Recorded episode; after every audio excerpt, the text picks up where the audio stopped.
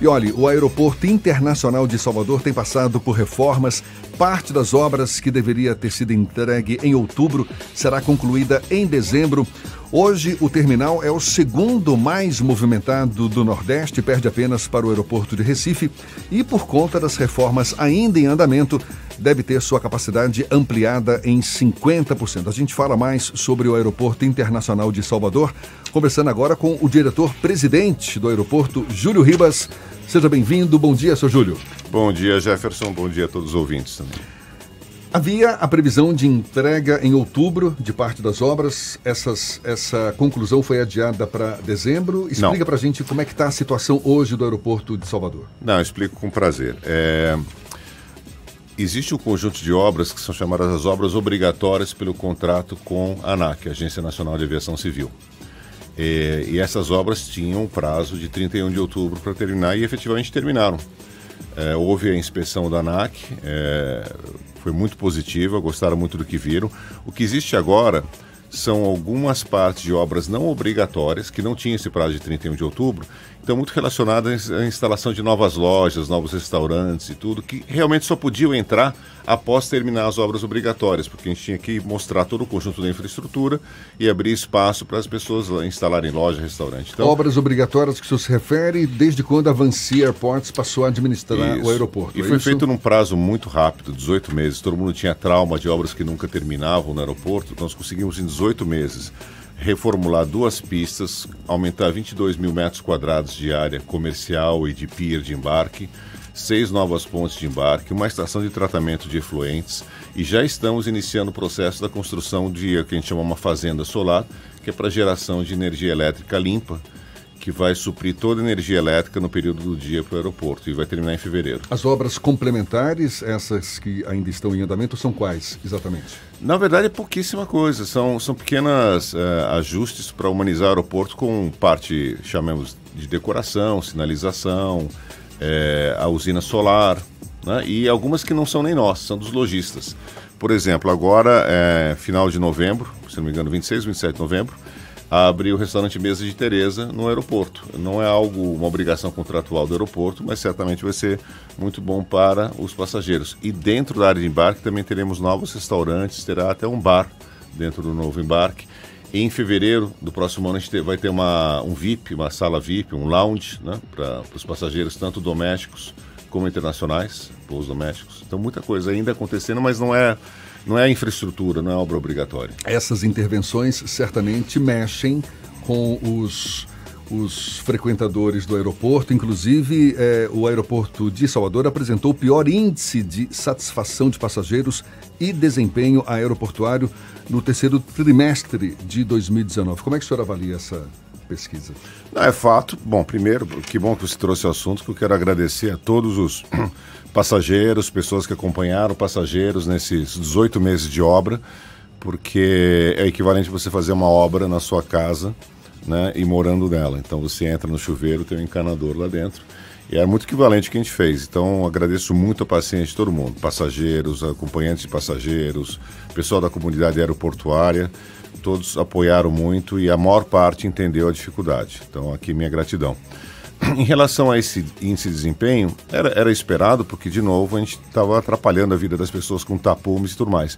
Porém, em outubro, a gente já tem o dado de outubro, é, o nosso número já subiu é, e é o melhor índice em 12 meses, então já começa a refletir. Olha que outubro ainda tinha bastante obra acontecendo, já começa a refletir a entrega das obras e, e as melhorias. Então, é, além do mais, esse índice, vamos entender que é um índice também que todos os aeroportos estão melhorando, tem uma competição muito positiva. Né? Nenhum aeroporto ficou abaixo de 4, que era a nota de corte. Quando a gente assumiu o aeroporto de Salvador, ele tinha a nota 3,75, abaixo de 4, que é a nota de corte.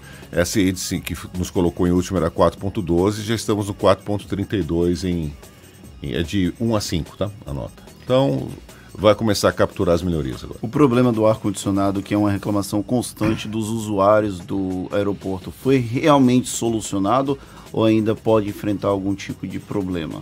Que bom, vamos falar de ar-condicionado. Eu cheguei aqui em novembro de 2017, né? Eu, eu adotei, fui adotado pela Bahia um pouco depois de você, né, Jefferson? Você veio de Minas e Rio, né? E tá Já aqui, estou há aqui há um bom tempo. um pouquinho mais de tempo que eu, né?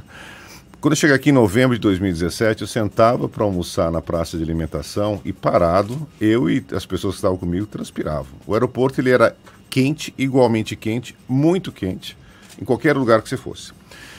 Na primeira onda, a gente fez reparos e manutenção do equipamento existente, já melhorou, mas nós investimos 10 milhões de reais em novos equipamentos. Equipamentos que não fazem parte das obras obrigatórias, CONAC. Então, alguns ainda estão em processo de instalação, não é obra que é vista pelo público, que são casas de máquinas, mas cada equipamento desse é do tamanho de uma pequena casa, ainda estão em instalação. Então, hoje o que você tem é que durante isso, que vai terminar antes da alta estação, até o final do ano, você tem algumas áreas do aeroporto em que você tem que desativar para instalar o novo equipamento, então dá o calor. Como as pessoas têm um trauma enorme dessa história de ar-condicionado, então gera coisas como o aeroporto desligou o ar-condicionado, não está funcionando, não foi resolvido o problema. Não, não só foi resolvido o problema, como está sendo resolvido de forma permanente, com investimento grande e com obras grandes. Só que esse é o preço que você paga. Para você instalar, você tem que tirar o equipamento. Então, por exemplo, a gente ficou. Agora o desembarque internacional já está resolvido. O desembarque doméstico vai ter um período de calor. É isso que acontece. De quanto tempo?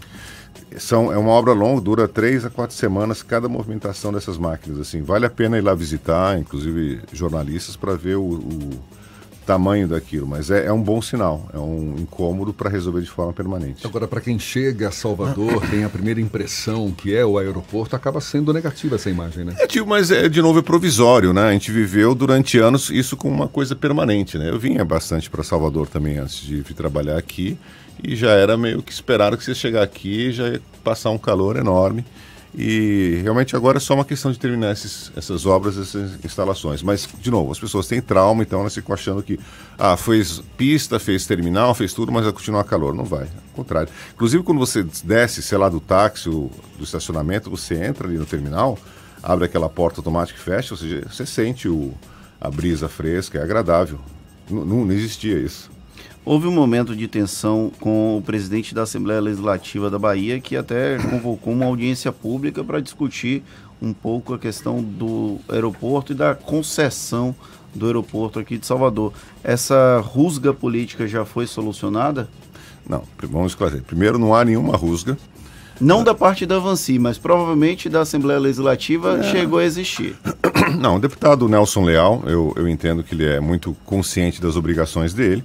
Ele procura acompanhar tudo o que acontece no Estado e na cidade de Salvador, na capital também.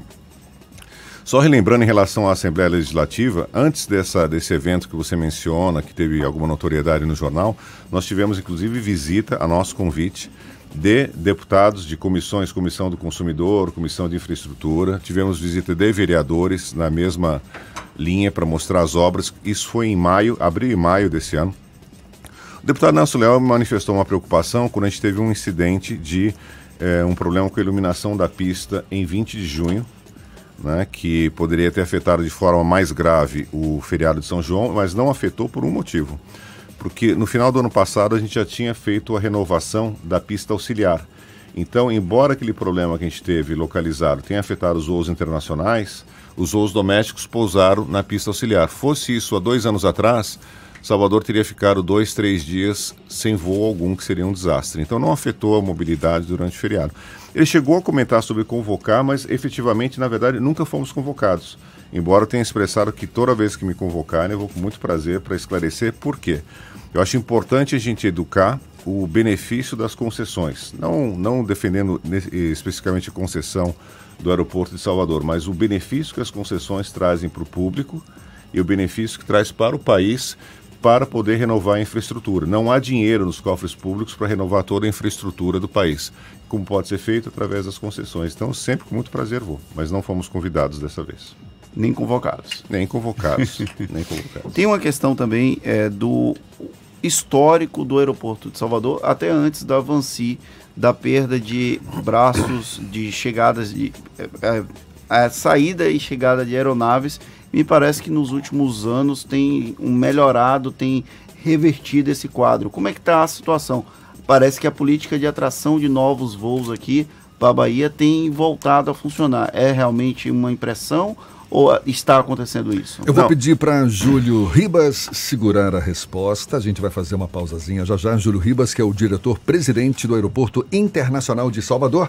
Agora, 25 para as 9 na tarde FM. Agora, 21 minutos para as 9 horas e a gente retoma a conversa com o diretor-presidente do Aeroporto Internacional de Salvador, Júlio Ribas. Ficou uma pergunta no ar, Fernando. Eu perguntei como é que está a questão da política de atração de voos para Salvador. Parece que houve uma melhora dentro do histórico recente do aeroporto de Salvador. Qual é a situação atual da atração de novos voos para, Salvador, para a capital baiana?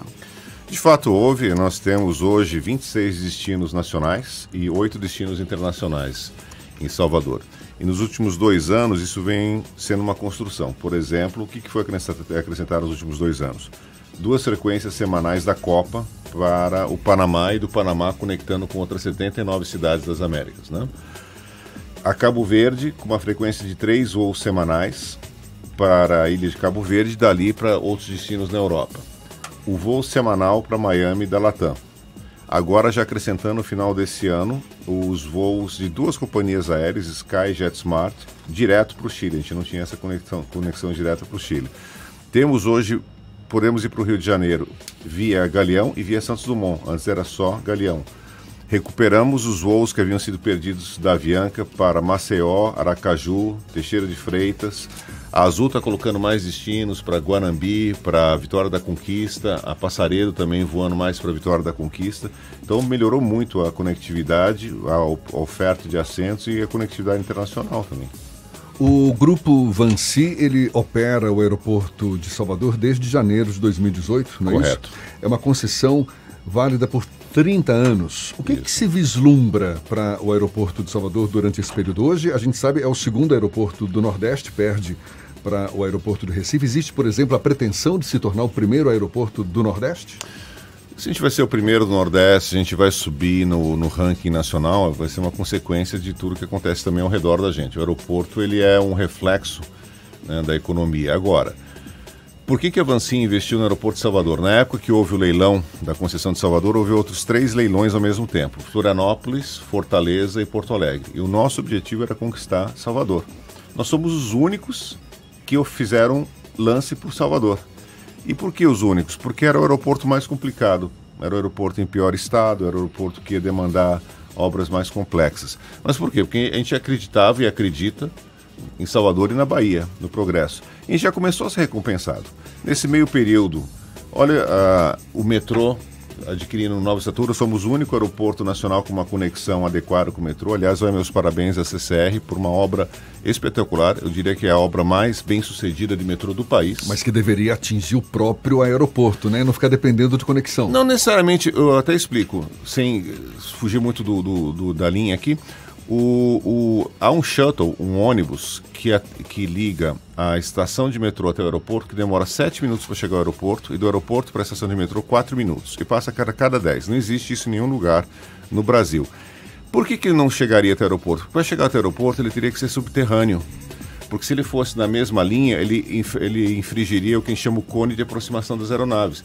Uma obra dessa subterrânea é um absurdo de caro, custaria muito mais caro do que a futura expansão, por exemplo, da Lauro de Freitas.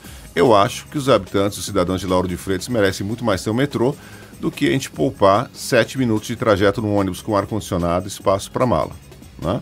Mas aí voltando, a gente teve a questão do metrô, que aliás eu ia dar os parabéns à CCR, porque semana passada eles quase bateram a marca de 400 mil passageiros dia, chegaram a 398 mil e, e troco, e logo logo deve passar de 400 mil passageiros. O centro de convenções que está prestes a ser inaugurado, né? obras diárias tanto da cidade e do governo do estado, restauração de prédios históricos acontecendo na cidade. Então a gente está no momento, a Orla, está no momento de renascimento de Salvador, da Bahia. Orla atingida por óleo. Hã? Que, que não é responsabilidade e afeta todo o é, Nordeste, claro. né? Mas de qualquer forma, esse renascimento está acontecendo, a gente está verificando isso. Há um, um, otimismo em relação ao que a Bahia, o governador Rui Costa representa muito bem. Eu até vi, o governador Rui Costa estava em Brasília, no Itamaraty, com uma frente de governadores do Nordeste para promover o Nordeste como um todo é, no exterior. Então, estamos, estamos muito contentes com o investimento. Então, finalizando o que você perguntou, estamos contentes, é uma concessão de 30 anos e a gente entende que esse aeroporto tem muito para crescer e estamos preparando para ele receber mais passageiros. O ministro da Infraestrutura sinalizou, junto com o presidente Jair Bolsonaro, que agora em dezembro vai ter uma solenidade de entrega da, das obras do aeroporto de Salvador.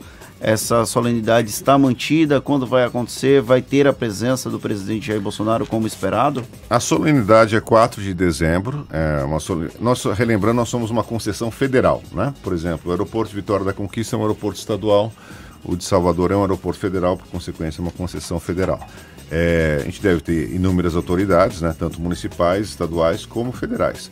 Se o, presidente Bolsonaro virar ou não é algo que costuma ser confirmado mais próximo é, do evento. A agenda presidencial ela é razoavelmente flexível nesse sentido. Então, não temos certeza se ele virá ou não. No dia 4 de dezembro, o que exatamente vai ser entregue formalmente do aeroporto? 4 de dezembro, formalmente, como é uma cerimônia em relação ao governo federal, é o que já foi entregue 31 de outubro. Na prática, como já vai decorrer mais um prazo, já a gente já terá no, no aeroporto mais lojas, mais restaurantes que o pessoal vai ter né, finalizar as suas obras, então vai estar ainda mais, é, chamemos humanizado, para usar uma expressão que, que eu tomei por empréstimo né, do aeroporto. Mas é, já, já é um aeroporto bem, muito, muito diferente do aeroporto que a gente encontrou. É assim a gente espera, né? Que os coisa? usuários do aeroporto de Salvador reclamam há bastante tempo da, do aeroporto, na verdade, sim, né? Sim. Eu acho que como usuário tem direito de reclamar até quando está bom. Né? É, é, da característica do consumo, é isso que nos move também a continuar melhorando. Eu, a reclamação não implica que está ruim, a reclamação também implica numa ansiedade de procurar seguir melhorando. Seu Júlio Ribas, diretor-presidente do Aeroporto Internacional de Salvador, conversando conosco aqui no Isso é Bahia. Muito obrigado pela disponibilidade e um Eu bom dia. Agradeço. Muito obrigado. Obrigado a todos vocês.